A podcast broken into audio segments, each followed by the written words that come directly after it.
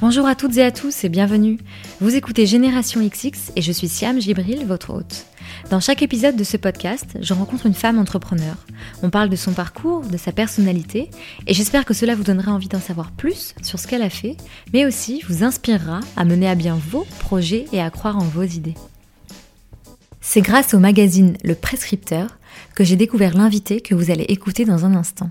Si vous ne connaissez pas le prescripteur, il faut aller écouter l'épisode 26 de Génération XX. Mais pour vous la faire courte, le prescripteur, c'est le magazine que vous recevez lorsque vous êtes abonné à la box Prescription Lab. Chaque nouvelle box mensuelle comprend un produit de la gamme de cosmétiques naturels Prescription Lab, des produits de marques partenaires soigneusement choisis, et le fameux Le Prescripteur, le magazine lifestyle créé par Prescription Lab, qui traite de beauté sans niaiserie et qui décrypte les tendances et celles et ceux qui les font. Bref, de quoi vous faire passer un bon moment de détente. Si vous souhaitez vous abonner à la box Prescription Lab, sachez qu'avec le code Génération XX, tout simplement, vous bénéficiez de moins 20% sur votre première commande. Je vous ai mis le lien vers le site prescriptionlab.com ainsi que le code dans la barre d'infos de cet épisode. Profitez-en pour vous faire un cadeau ou pour l'offrir. Aujourd'hui, j'ai le plaisir de recevoir Christine Fung. Elle est la directrice artistique de Léonard Paris, qui est une maison de couture française qui présente ses collections lors des défilés de la Fashion Week à Paris. Et elle est aussi la fondatrice de la marque qui porte son nom, Christine Fung. Comment a-t-elle fait sa place dans le monde de la mode? Quel moment de sa carrière a-t-elle choisi pour lancer sa propre marque? Quelle stratégie a-t-elle mis en place pour remporter de nombreux prix prestigieux? Dans cet épisode, Christine partage son expérience, sa vision et nous emmène dans les coulisses de la mode, à la fois côté management et côté création artistique. Bonne écoute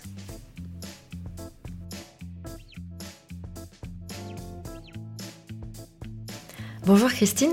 Bonjour Siam. Merci beaucoup d'avoir accepté mon invitation. Avec plaisir. Tu m'as dit que tu étais à un mois des défilés, donc euh, j'imagine que c'est une énorme période de stress, de rush. Donc je suis très contente de t'avoir dans le podcast.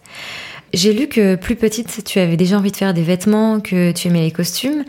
Et j'ai aussi lu que quelqu'un dans ton entourage t'avait dit qu'il n'y avait pas de débouché dans ce secteur. Et du coup, je voulais savoir ce que ça avait eu comme influence sur toi et au moment de choisir ton orientation, comment tu voyais l'avenir et si tu avais quand même envie de travailler dans la mode. Oui, ce qui s'est passé, c'est que ma tante faisait l'école du Perret, qui est une école d'art appliqué à Paris. Et quand je l'ai rencontrée, enfin quand on s'est revus et qu'elle m'a dit euh, un jour, alors que j'avais que 8-10 ans, euh, ah la mode, il y a pas, y a très très peu de débouchés, ça ne sert à rien. Euh, Peut-être pense à autre chose. J'ai évacué l'idée de mes souhaits et pour essayer de construire un autre projet. Et en fait, il s'avère que ça m'a rattrapé à l'âge de 18 ans de manière inconsciente, puisque petit à petit, je me suis redirigée tout doucement vers l'art appliqué les beaux-arts, l'art appliqué et ensuite euh, la mode. T'as fait la même école, donc l'école du Et j'ai fait la même école, voilà, sans totalement m'en rendre compte. Et c'est en gravissant les, les marches euh, un jour de la rentrée que je me suis souvenu de ces mêmes marches 15 euh, ans plus, plus tôt, quand j'avais été une fois la voir aux, portes ouvertes. Et tu as aussi complété ta formation par un passage à l'Institut français de la mode. Et est-ce que là, tu trouvais qu'il y avait des débouchés? Est-ce que tu étais confiante en l'avenir? Oui, alors l'idée de l'IFM, l'Institut français de la mode, c'est que c'est une formation complémentaire, c'est un post-diplôme qui vient compléter un cursus déjà établi euh, d'un point de vue technique ou créatif. Donc à Dupéré, on apprend les bases, qu'elles soient techniques ou euh, justement sur les process de création, pour développer des gammes de couleurs, des recherches textiles, des savoir dessiner des, en volume, savoir concevoir des maquettes de vêtements qui s'appellent donc des toiles et euh, coudre euh, avec un minimum de base. Et ensuite, euh, le marketing, enfin l'apport de l'IFM m'a paru fondamental pour compléter et avoir des bases plus complexes sur le management, sur le, le business et comprendre le marché et toutes ces complexités. Et qu'est-ce que tu voulais faire comme poste concrètement? Tu voulais plutôt être dans le côté de la création ou tu voulais avoir cette double casquette parce que tu savais que tu avais envie de monter ta marque? Moi, j'ai toujours voulu être du côté de la création, mais je savais que pour être une bonne créatrice, il fallait avoir cette deuxième partie, au moins comme une sorte de langue étrangère dont on maîtrise quelques mots et euh, pour mieux comprendre les gens avec lesquels on va travailler. C'est-à-dire que ces managers sont des gens qui nous encadrent ou qui montrent, qui montent des budgets dans les grandes grandes sociétés euh, euh, à très haut niveau. Et en fait, euh, comprendre un minimum de base de leur langage, c'était fondamental pour arriver à travailler avec eux. Et donc l'intérêt de l'IFM, c'est qu'on fait pas mal de workshops avec des managers tout au long de l'année, et on apprend à travailler ensemble et à se comprendre un peu mieux dans le respect de l'un et de l'autre. Tu as une vision qui était euh, hyper pragmatique. J'imagine qu'il y a plein de gens qui se lancent dans la mode et qui pensent pas tout de suite à ce côté euh, business. Toi, tu penses que ça t'est venu d'où? En fait, euh, en faisant l'école du Perret, je me suis très vite rendu compte que les débouchés, effectivement, elles mm. étaient pas si grandes que ça, qu'il y avait beaucoup d'appelés et peu d'élus, et qu'il y avait quelque chose d'irrationnel dans la manière de réussir à émerger. C'est-à-dire qu'il y a parfois des gens très très compétents, euh, très talentueux, mm. qui n'ont pas l'expression nécessaire pour arriver à, émerger. Et parfois, il y a des gens qui font un travail plus basique, mais plus lisible, plus simple, plus digeste, et qui, en même temps, vont cartonner commercialement. Et je me suis, j'ai vite compris que la clé du succès, elle n'était pas forcément euh, dans le talent artistique, mais dans euh, dans l'accompagnement autour de sa propre création et cette capacité à pouvoir la partager ou à faire en sorte de pouvoir travailler avec d'autres gens. Je te parlais de la double casquette et j'ai trouvé une phrase que, que, tu as dit dans un article et c'est la question de l'identité m'a toujours parlé. Si tu as un problème, tu changes d'identité. Ça m'a donné la sensation que tout était possible dans la vie. C'est la résilience absolue. Et oui, alors ça c'est une phrase qui répond, euh, enfin qui parle de l'histoire de mon père, puisque mon père est euh, cambodgien et donc il a fui le régime des Khmers rouges. Euh. Et c'est une histoire familiale assez marrante puisque lui était le euh, le frère du milieu, il y avait trois frères, mhm. et le plus grand des frères avait plus de 18 ans, donc il ne pouvait pas quitter le pays, le Cambodge. Et euh, mon père a donné son identité à son grand frère, qui a pu s'échapper en se faisant passer pour plus jeune. Et mon père, n'ayant plus d'identité, a pris l'identité du fils du voisin, qui était mort et qui était vietnamien et qui avait le nom de Fung. Et euh, alors que ma famille, c'est la famille Trin. Et il a pu ainsi s'échapper en, allant se cacher à Macao pendant un an. Et puis, et ça m'a et, en fait ça m'a donné la sensation que tout est possible, que voilà s'il y a un problème, mais ben on se réadapte, on change, on quitte à changer d'identité un temps pour sauver quelqu'un d'autre ou pour se sauver ou pour euh, construire autre chose et, à se retrouver plus ou moins si on y arrive.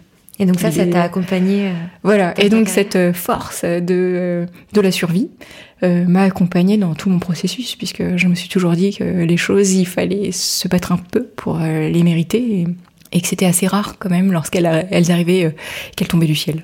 Sur ton site internet, euh, sur christinefung.com, mhm.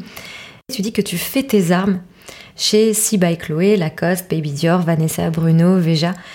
Ce fait tes armes, est-ce que c'est pour mieux aller au combat? Effectivement, alors je me suis fait aussi fait la réflexion récemment, je me suis dit que ce mot était peut-être trop connoté euh, mm. dans le vocabulaire guerrier et que j'allais peut-être essayer de trouver quelque chose de plus positif, mais en même temps il reflète vraiment la réalité. Euh, c'est un milieu difficile, la mode, avec beaucoup de compétition. Et il y a vraiment une histoire euh, de bagage pour être euh, carapacé, armé, euh, en tout cas méthodiquement ou techniquement, ou même en termes d'expérience et de, compétences. Et effectivement, je, je, je vis ce travail peut-être comme une, une lutte en fait au quotidien, puisque chaque chose, les choses sont jamais acquises. C'est tabula rasa régulièrement et il faut reconstruire et, je, voilà. On est à la fois des bâtisseurs et, et des lutteurs puisque euh, arriver aussi à aboutir à une collection c'est euh, une lutte euh, sur six mois avec beaucoup de contraintes dans tous les sens et plein de solutions à trouver à inventer en tout cas dans la lutte il y a l'idée aussi de faire avec le poids de l'autre enfin mm-hmm. comme au judo. Et je pense que c'est une lutte à, un corps à corps en fait. Donc et qu'est-ce que ça t'a appris d'être euh, dans ces autres maisons? Parce que tu dois mettre ta créativité au service d'une identité qui existe déjà ou qu'on te demande de reconstruire. Comment ça mm. se passe? En fait, travailler pour d'autres maisons, c'est arriver déjà à comprendre leur ADN, leur euh, identité pour s'y projeter et faire des choses pour eux. Je pense qu'il y a vraiment l'idée, quand on travaille pour quelqu'un, c'est de s'infiltrer, dans leur euh, personnalité pour, pour les accompagner euh, et, aboutir des choses qu'ils n'arrivent pas à faire. Il y a presque un travail euh, d'accoucheur. Et ensuite, au sein de ça, il y a comme un travail de fleuriste où il faut arriver sur ce terreau à faire pousser d'autres choses. Et à réinventer aussi les ADN. C'est-à-dire que les ADN de marque, ils sont parfois figés. Et, c'est comme dans la nature, il y a des mutations génétiques euh, qui vont faire que ces marques-là vont survivre. Donc il faut presque trouver le côté transgénique de la marque pour pouvoir y mettre de la création et la faire euh, euh, s'épanouir et, se réinventer dans le futur. Enfin, trouver sa propre modernité, c'est aussi accueillir cette, cette mutation génétique. Et voilà. Et donc ça parle d'identité finalement. Oui, complètement. Tu as fait 8 ans donc dans ces, ces différentes maisons. Qu'est-ce que tu as appris sur toi en fait? Alors, enfin, j'ai passé huit ans à essayer d'apprendre ce qu'il fallait faire et ne pas faire dans ce mhm. milieu avant de lancer ma propre marque. Ça me paraissait fondamental à la fois pour euh, ne pas faire les erreurs de base et puis enfin voilà, aller un peu plus vite, même si c'était perdu 8 ans. Mais en même temps, ça m'a fait gagner euh, une grande expérience, un réseau de gens qui ont pu m'aider après par la suite, notamment des tisseurs avec qui j'avais noué des contacts, ou bien des photographes qui ont su m'aider euh, mhm. le jour J où il fallait faire un shooting, euh, ou même tout un ensemble d'organisations, une, des méthodes que j'ai pu mettre au point au fur et à mesure et personnaliser la mienne en, passant dans des grandes maisons. Finalement, je voyais ce qui marchait, ce qui marchait pas, ou ce qui, ce qui me plaisait le plus et ce qui pouvait ensuite être euh, réadaptable pour d'autres maisons. Et, et ça, je recommanderais à un jeune de toujours mm. passer par une, une, grande maison, une ou plusieurs, mm-hmm.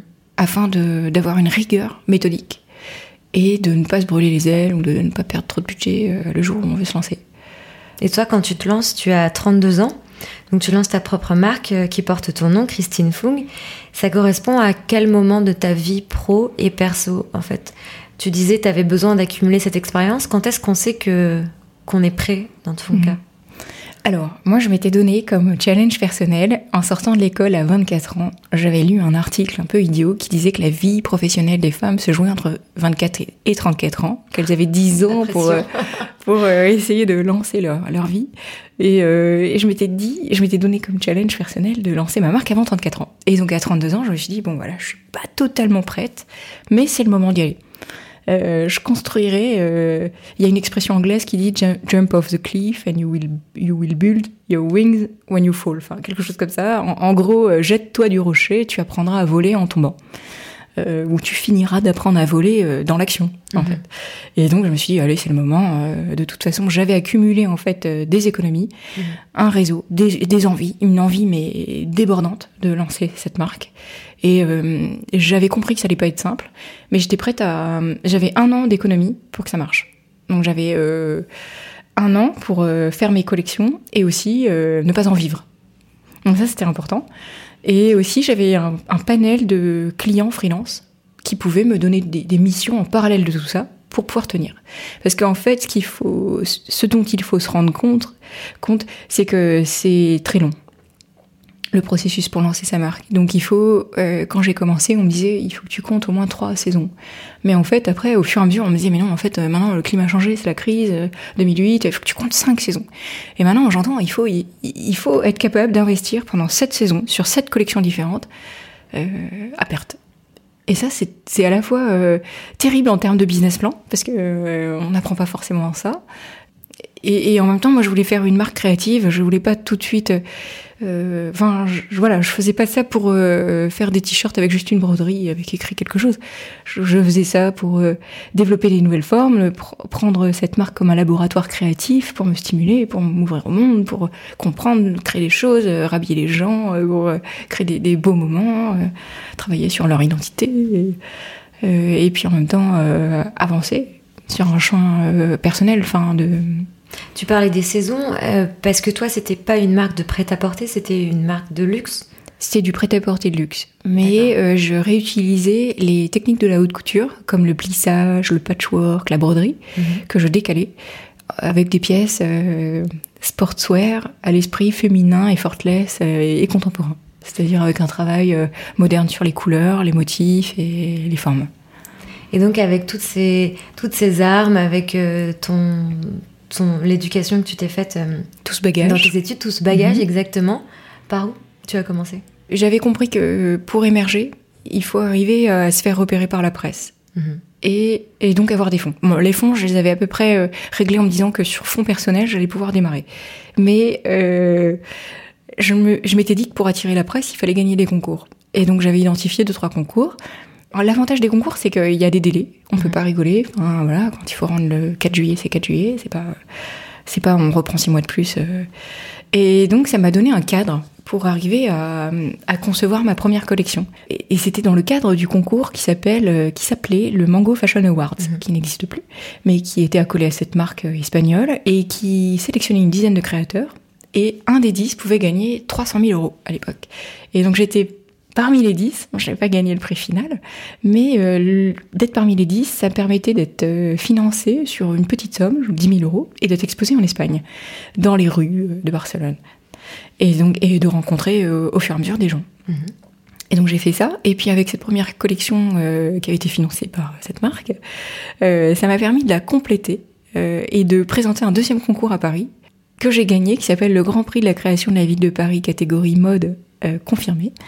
Et ce prix-là a pu, euh, enfin, pareil, il fallait présenter deux pièces, mais euh, bah, j'ai complété la collection, j'ai présenté deux autres pièces, j'ai remporté le concours, et, et c'était un prix qui est coopté un peu par les ateliers de Paris, enfin, qui est tout un système qui est mis en place à Paris pour essayer de soutenir les jeunes créateurs émergents, que ce soit dans l'art, l'artisanat ou, enfin, les métiers d'art ou la mode. Et donc j'ai, je me suis rapprochée des ateliers de Paris, j'ai gagné une résidence Euh, qui est une sorte d'accompagnement. On a un peu d'accompagnement juridique, on, euh, a un loyer, un petit loyer euh, réduit dans un très beau bâtiment. Il nous présente à des gens, des institutionnels, des gens qui travaillent à la fédération du prêt-à-porter. Et donc j'ai pu comme ça introduire un réseau petit à petit qui venait compléter le réseau de l'IFM et qui m'a permis d'élaborer mes collections suivantes au fur et à mesure. ça m'a permis ensuite d'aller voir, de retourner voir l'IFM, et de leur dire euh, bon ça y est j'ai monté ma marque mais j'aimerais trouver un manager. Parce que nous euh, à l'IFM on a toujours appris que c'était le fameux tandem Pierre Berger Yves Saint Laurent mhm. le binôme créatif euh, bicéphale complémentaire qui fonctionnait. Et je pense qu'ils ont raison. Et tu penses que ça ne peut pas être incarné par une personne? Ça ne peut pas être incarné par une personne puisque c'est antithétique c'est impossible, c'est euh, schizophrénique. C'est euh, on peut pas vouloir innover, créer, euh, tout détruire et tout reconstruire et en même temps se dire on va optimiser les coûts, on va rationaliser, on va on va foncer sur ce ça pour en créer un nouveau basique. Enfin, c'est vraiment deux démarches complémentaires. On peut pas même en termes de timing, c'est impossible. Au moment où on crée, quand on a enfin abouti, eh ben, il faudrait pouvoir avoir l'énergie d'aller vendre, euh, voir toute la planète, euh, toutes les boutiques et, et travailler le commercial. Enfin, c'est impossible, c'est impossible. Enfin, même sur, euh, et pourtant j'ai essayé, je travaillais, je travaillais longtemps, 80 heures par semaine, mm. pour essayer de tout, tout faire et, et ça ne peut pas fonctionner. Enfin, ça c'est sûr. Je, d'ailleurs, je connais pas de gens euh, qui ont vraiment réussi seuls. En fait, il y a souvent dans l'ombre euh, quelqu'un qui aide euh, au financement, à la compta. Enfin, toutes les plus grandes marques ont, toujours eu leur binôme. Enfin, Jean-Paul Gaultier adossé à Donald Potard. Marc Jacobs avait son financier depuis le début. Mais on les connaît pas forcément, ces gens. Mais ils sont dans l'ombre, mais ils existent. Ils sont fondamentaux. Et donc, je suis allée voir l'IFM. J'aurais dit, écoutez, vous voulez pas me présenter quelqu'un pour que ça marche? Et finalement, j'ai euh, été accompagnée sur un jury et puis j'ai rencontré plein de gens et ça n'a pas fonctionné parce que c'est pas évident de rencontrer quelqu'un mm. pour qui, avec qui ça marche, comme en amour finalement. C'est une histoire euh, long terme, fusionnelle, passionnelle et euh, bon, je pas rencontré les bonnes personnes. Donc j'ai continué un peu toute seule et, euh, et j'ai rencontré en fait, surtout Didier Grumbach qui était dans le jury de l'IFM, l'ancien président de la chambre syndicale de la couture euh, qui m'a dit écoutez, on monte un salon qui s'appelle Designers Apartment et qui est un salon pour aider les créateurs émergents à, rencontrer des boutiques internationales, américaines, japonaises, et à leur présenter votre travail. Donc j'ai pu participer à ce premier salon, puis au deuxième, et en fait ça m'a mis voilà petit à petit dans un engrenage positif en fait pour euh, pour gagner l'Andam. C'est sur ce salon que j'ai rencontré Nathalie Dufour, la fondatrice du prix de l'Andam, avec Pierre Berger euh, à l'époque. Et, euh, et j'ai gagné l'Andam, donc il y a un grand prix de la mode, qu'a mmh. gagné par exemple euh, Anthony Vaccarello, Martin Margiela, Victor Enrolf, la marque Ami. Euh, C'était la même année que moi. Et puis plus récemment, euh, Avoc. Y Project, Glenn Martins, voilà, etc.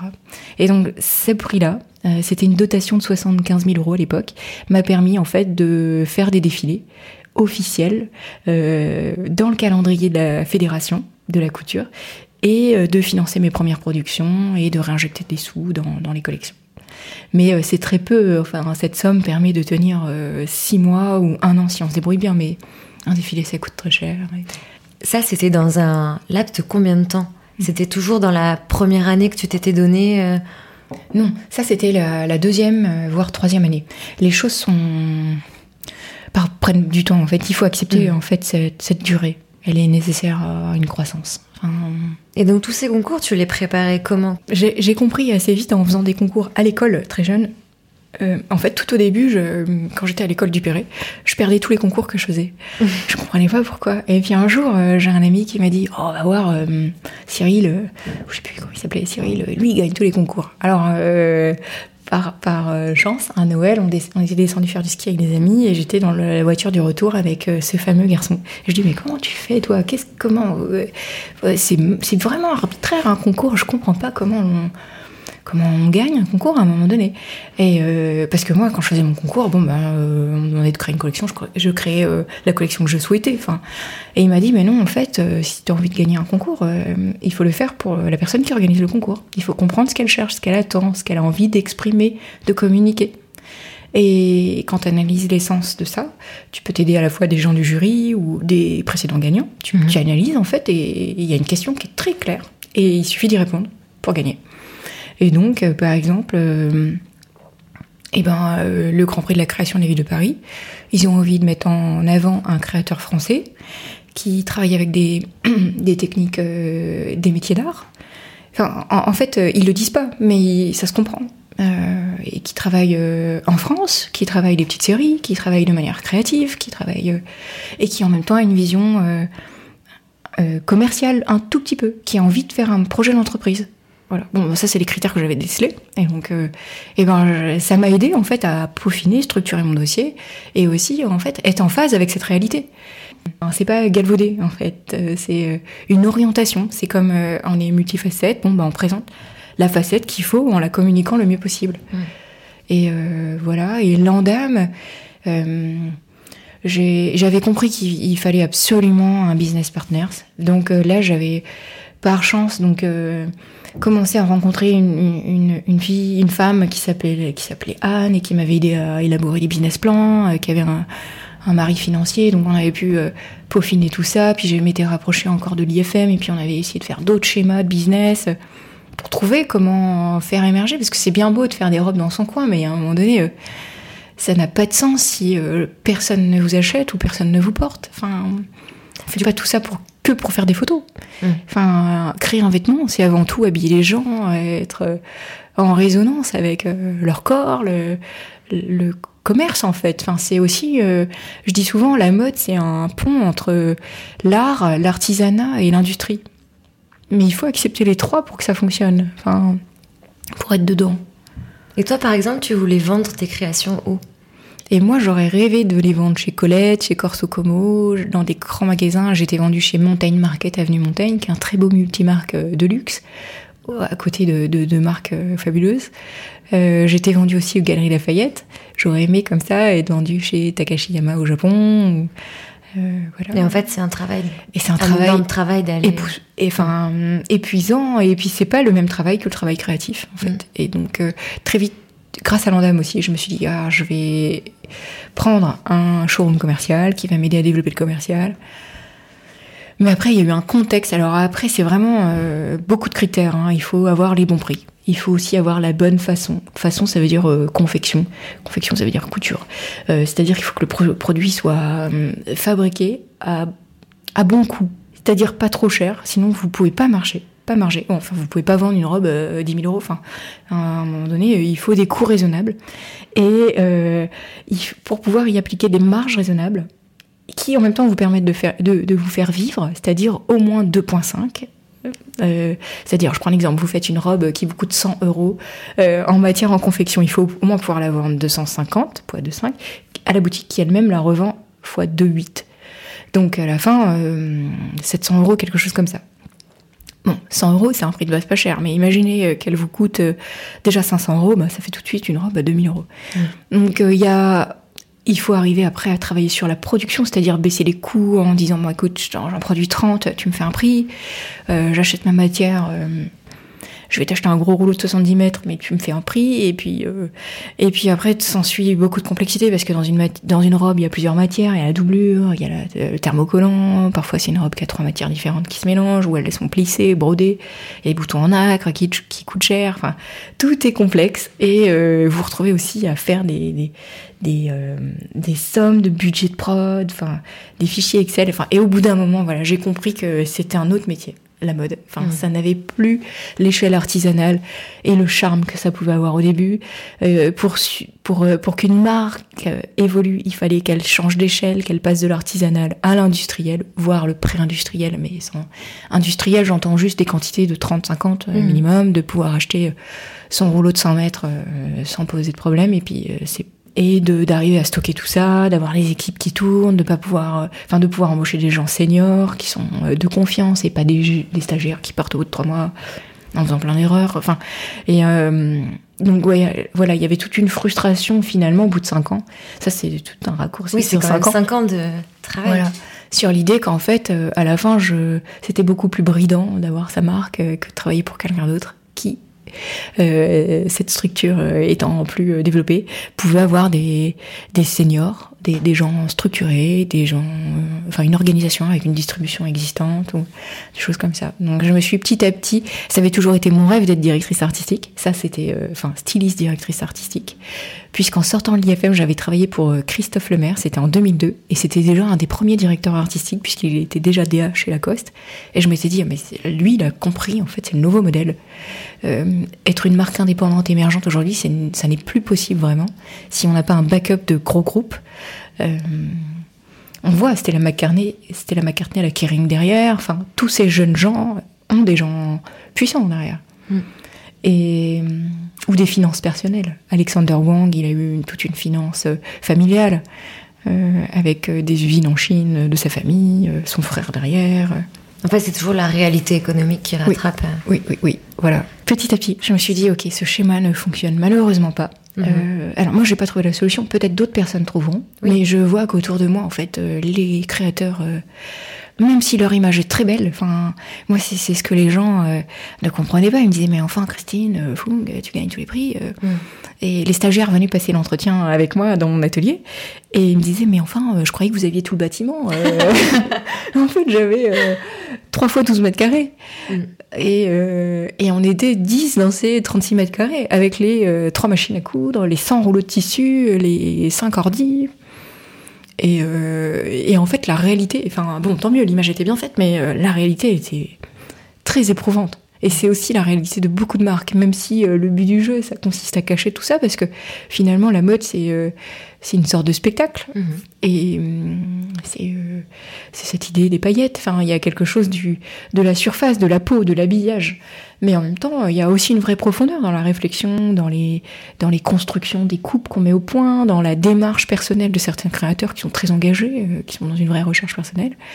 Et, euh, et je n'étais plus tout à fait en phase. Enfin, j'ai senti que j'avais pas les moyens euh, d'avoir enfin, j'avais pas trouvé ce business partner, ce qui me permet de, de, de me développer. J'avais été voir des financiers, des, des, gens pour essayer de lever des fonds, mais ils me disaient oui, mais alors combien de boutiques avez-vous Quel est votre chiffre d'affaires annuel? Et en fait, évidemment, il était émergent, donc il n'y avait pas euh, mm. tout ça. Et d'ailleurs, si j'avais pas eu besoin d'eux, j'aurais pas été les voir. Et, euh, eux, en même temps, demandaient déjà des choses que, enfin, avaient besoin de choses que dont moi j'avais besoin d'eux pour aller les avoir. Enfin, je sais pas si ma phrase est claire. Mais... Si, si, si on te demandait d'avoir déjà plein de boutiques alors que tu avais besoin d'eux pour avoir plein de boutiques. Exactement, voilà. Donc, euh, petit à petit, je me suis dit, ok, euh, cette réalité ne fonctionne pas, en tout cas pour créer. et pour arriver à continuer à créer, il faut que j'aille dans des structures existantes. Donc euh, petit à petit, je me suis rapprochée de marques. Euh, la première, ça a été Georges Reich, la maison Georges Reich, dont je connaissais. Euh, enfin, j'avais été présentée au, au PDG, qui m'a fait confiance, qui m'a et qui a eu la gentillesse aussi de, de m'embaucher en disant. Enfin, je lui ai demandé est-ce que je peux continuer ma marque et est-ce que tu peux m'héberger au sein de ton bâtiment?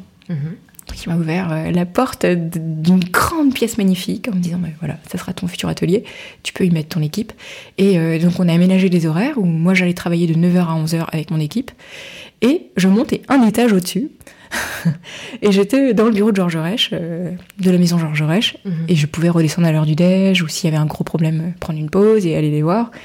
Et, et le soir, je redescendais travailler, faire mes heures interminable sur la marque. Donc ça c'était bien et et puis après, je me suis fait débaucher par la maison Léonard.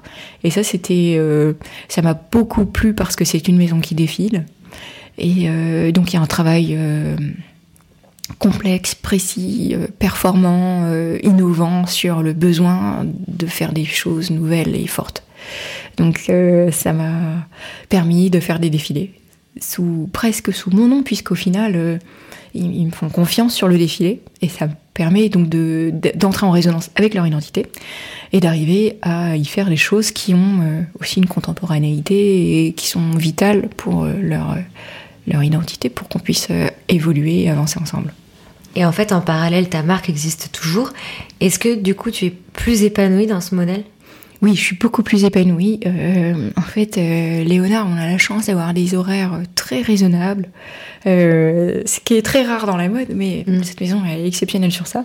Donc ça me permet d'avoir aussi un équilibre de vie, d'avoir pu aussi continuer à faire des choses de mon côté. Donc là, je fais pas des vêtements. Je vais par exemple, enfin, si c'est des vêtements, c'est des uniformes pour pour des, des lieux prestigieux ou bien euh, là je suis sur ta marque Christine sous mon nom voilà ouais. et ou alors là je suis sur un projet de, de canapé de design de canapé avec euh, un ami qui travaille pour une marque euh, d'objets et voilà et en fait je continue à utiliser cette marque comme un laboratoire mhm. de création mais pour rencontrer des gens ou pour rencontrer des techniques qui me permettent de réfléchir autrement au volume aux objets à la fonction à l'usage à la société quand tu nous présentes ton parcours, on voit que tu t'es laissé le temps et la chance de développer ta marque et qu'ensuite tu as découvert que le modèle t'allait pas. Ça a quand même été un, j'allais dire un déchirement, mais une décision difficile à prendre ou finalement en fait ça a plutôt été euh, un soulagement et juste un alignement de te dire non en fait ce que je veux c'est de la création pure entre mhm. guillemets, tu vois. non, ça a été difficile parce que euh, cette marque, elle porte mon nom. Et donc, euh, il y a un moment donné, je me suis dit, non, mais si j'arrête, euh, je vais mourir. je vais me sentir, en tout cas, disparaître, mm. ne plus exister. En tout cas, plus sous la forme avec laquelle les gens me connaissaient. Et, et donc, il y a eu vraiment un travail de deuil en me disant, bon, déjà, j'arrivais pas à dire, je mets cette marque entre parenthèses. Mm. et donc, je continue à faire des petites capsules, des petits projets mais qui du coup avait encore moins d'impact qu'avant puisque je euh, j'avais décidé que c'était trop absurde de dépenser trop de sous pour défiler, que c'était trop complexe et et, euh, et qu'il fallait être aussi euh, en phase avec sa propre réalité, qu'à un moment donné, il faut faire les choses qui, qui vous rapportent un minimum. Enfin, je pouvais pas tout subventionner. Enfin, c'était possible. Et, et, petit à petit, ce qui m'a aidé, c'est que chez Georges Reich, ils ont accepté que ce soit co-signé. Donc c'était Georges Reich euh, by Christine Fung. Donc ça, c'était bien, c'était une bonne transition. Et, puis ça m'a permis même de toucher euh, d'autres journalistes qui, euh, puisque la marque était plus officielle, elles sont venues parce qu'elles me connaissaient d'avant, mais que et, en fait la transition s'est bien faite. Pareil chez Léonard, j'ai eu la chance, j'ai la chance d'être mise en avant. Moi qui salue à la fin des défilés, c'est quand même moi qui dessine quasiment la collection. Bien sûr, je suis aidée par une équipe, euh, que ce soit des stylistes euh, mailles, donc sur des technicités, des stylistes maroquinerie, des stylistes chaussures, euh, des, gens qui m'aident à la broderie, au dessin, qui m'assistent sur les recherches. Donc voilà, c'est un travail d'équipe. Ça, c'est vrai que c'est pas toujours drôle pour l'équipe parce que c'est moi qui, qui, qui, suis mise en avant en général, mais c'est vraiment aussi un, un orchestrement. Enfin de construire des, marques. C'est étonnant d'ailleurs qu'on mette toujours en avant euh, que le que la tête de pro. Mais euh, voilà, bon, c'est comme ça. Il y a toi en tant que directrice artistique, mais il y a aussi la marque qui est au-dessus.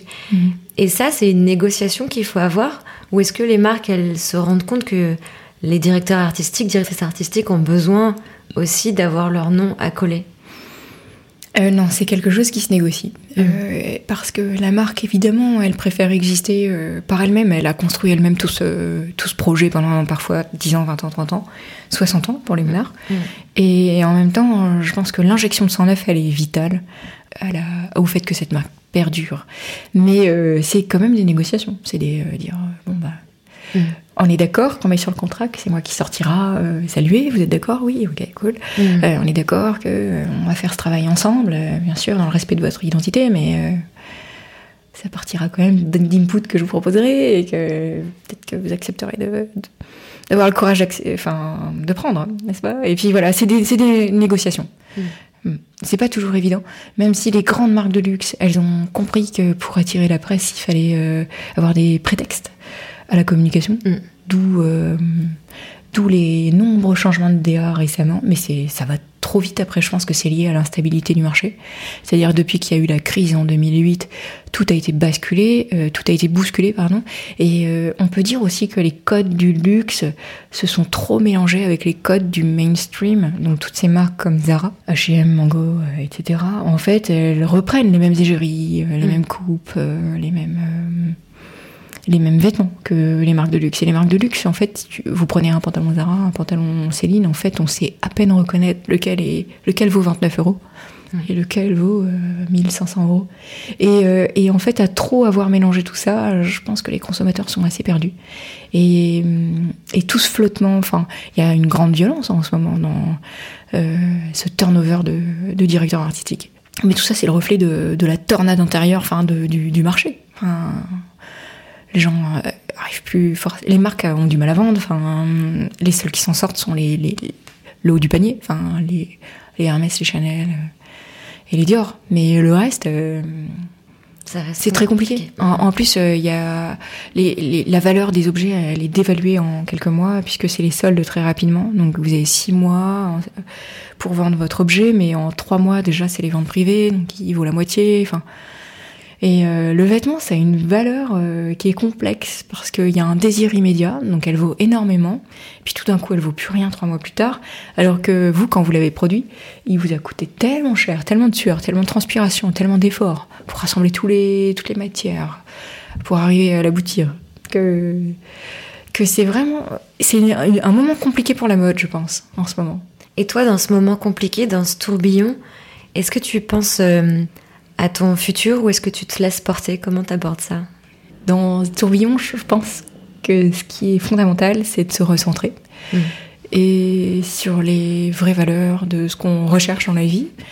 Et moi, là, jusqu'à maintenant, euh, je m'étais toujours dit, ah oui, c'est important d'aboutir cette marque, d'aller euh, le plus haut possible pour comprendre. Et récemment, je me suis dit, non, en fait, ce qui est important, c'est aussi euh, de rester en forme, de, euh, de pouvoir avoir un équilibre de vie euh, correct qui vous permette de tenir encore 40 ans. Parce que euh, quand vous avez 35 ans, il faut encore tenir 40 ans. Enfin, ça sert à rien de, de brûler les ailes si vite. Et donc, je me suis dit, non, il faut rééquilibrer tout ça. Il n'y a que ça comme solution pour même continuer à créer sereinement Mm. et encore mieux. Parce que finalement, quand vous êtes mieux dans votre peau, vous, vous créez peut-être, en théorie, encore mieux. Et donc ça, comment tu sais si tu es en phase avec toi-même? Est-ce que tu as des moments où justement tu peux un peu euh, lâcher à la fois ta marque, à la fois ton travail de directrice artistique pour avoir ce temps pour toi et pour y réfléchir? Alors, c'est un équilibre que j'ai mis en place au quotidien et hebdomadairement. Euh, Mhm. donc, euh, j'ai la chance d'être au 3 5 e chez Léonard.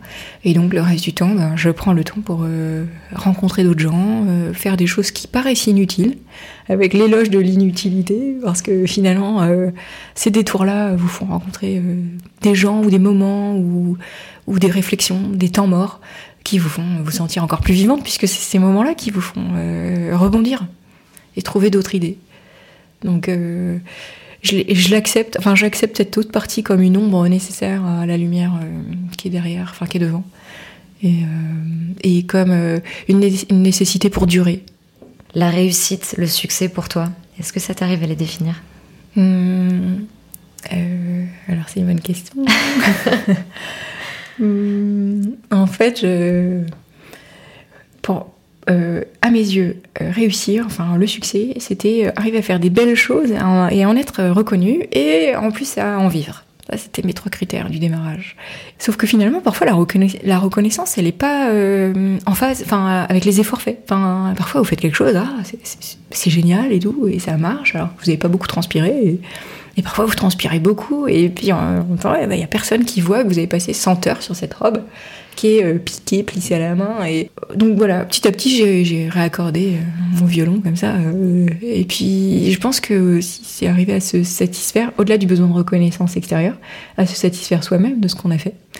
Sauf que dans la création de mode, il y a quelque chose de d'un rythme hystérique, qui est que tous les six mois, on jette tout, on recommence. Donc il faut en même temps, euh, vous avez à peine abouti votre collection qu'il vous faut presque la détester pour pouvoir en refaire une autre, parce que Sinon, euh, quel est le sens? Enfin, Si elle est bien, on s'arrête là. Et donc, euh, il y a cette idée aussi d'accepter euh, qu'à un moment donné, c'est bien. Et ça, ça va effectivement à l'encontre de exactement ce que tu viens de dire. Et oui, ça va à l'encontre du système. Ouais. Et donc, à un moment donné, c'est bah, réajuster par rapport à ce rythme. Euh, par rapport à ce qu'on attend. Et, là, ce qui est formidable donc avec Léonard, c'est que j'ai un peu plus de temps pour une vie privée de qualité, qui me permet d'être un peu plus en forme mmh. et euh, de prendre du temps pour euh, les autres. Pour terminer, j'aimerais te demander quels sont tes projets qui t'enthousiasment pour l'année à venir? Alors, mes projets, donc bah, là j'ai répondu récemment à un concours d'uniforme avec des architectes, donc j'aimerais bien que ça marche pour eux, parce que c'est si ça marche, Enfin, moi, je suis dans leur équipe. Ensuite, euh, on va faire un prochain défilé dans un mois pour Léonard. Donc ça aussi, c'est un gros défi. Euh, j'espère que ça va être euh, intéressant, beau, que ça va plaire aux gens, qu'on va être content, qu'on va faire des belles choses. Et puis après, il y aura le défilé de septembre. là, j'ai déjà l'histoire, donc ça c'est bien, ça me donne toujours envie. Je construis chaque collection comme un voyage mental, intérieur. Donc finalement, ça se complète aussi de mes propres voyages qui nourrissent aussi chaque collection. Donc plein de collections cette année alors. Et oui. Merci beaucoup Christine. Merci. À, très bientôt. Merci beaucoup à Christine d'avoir pris le temps de partager son expérience à quelques semaines des défilés et merci à Sarina de nous avoir mis en contact.